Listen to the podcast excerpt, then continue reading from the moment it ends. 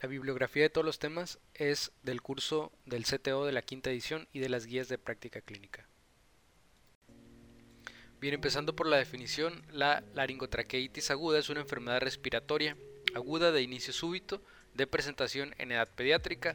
Se caracteriza por la triada de tos traqueal, estridor laringio inspiratorio y disfonía. Esta es la triada clásica de la enfermedad y otra cosa importante es que los agentes causales más frecuentes serían el virus de parainfluenza tipo 1 y 3 y con menor frecuencia podemos encontrar adenovirus y virus incitial respiratorio.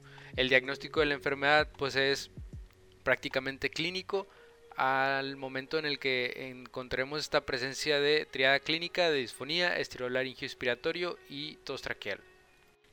Alguna de las pruebas complementarias para el diagnóstico pues sería la radiografía antero-posterior de cuello, pero esta realmente no, no, ayuda siempre para el diagnóstico debido a que solamente en el 50% de los pacientes se va a mostrar el signo clásico de aguja o también se menciona como cola de rata en el cuello y esto es debido pues al edema de la vía aérea.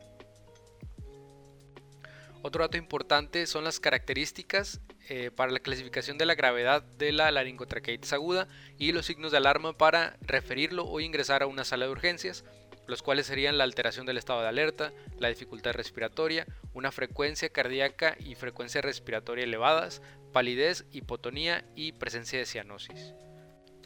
El tratamiento de elección de esta enfermedad van a ser los glucocorticoides. Estos se consideran la piedra angular para el manejo de la laringotraqueitis aguda. Entonces, recordar que si nos mencionan ahí cuál es la piedra angular, pues van a ser los glucocorticoides y el de elección va a ser la dexametasona.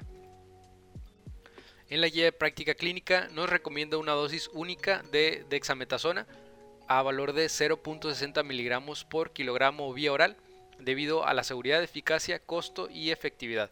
Y en caso de que el niño presente vómito o intolerancia a la vía oral, se podrá optar por budesonida nebulizada o el uso de dexametasona intramuscular. Y otro tratamiento que también se utiliza es la epinefrina nebulizada, pero esta solamente se va a utilizar en niños con laringotraqueitis aguda grave. Y dentro del tratamiento no farmacológico pues tenemos el uso del oxígeno suplementario. Este pues se va a recomendar solamente en caso de que tengamos una saturación menor al 92%, de otra manera pues no sería recomendado. Ahora ya por último nada más mencionar los criterios de referencia a segundo nivel de atención. Sería una laringotraqueitis aguda moderada que es llevada a primer nivel de atención y no se cuenta con sala de observación. También una laringotraqueitis moderada grave que amenaza la vida o que no responda al tratamiento con glucocorticoides. Una laringotraqueitis a cualquier gravedad con evolución insidiosa o recurrencia y niños que presenten la enfermedad con anormalidad de la vía aérea preexistente ya conocida, enfermedad crónica o comorbilidad relevante. Y bien, este fue el repaso rápido sobre laringotraqueitis aguda o CRUP en pediátricos y pues espero que nos sirva a todos para repasar. Gracias.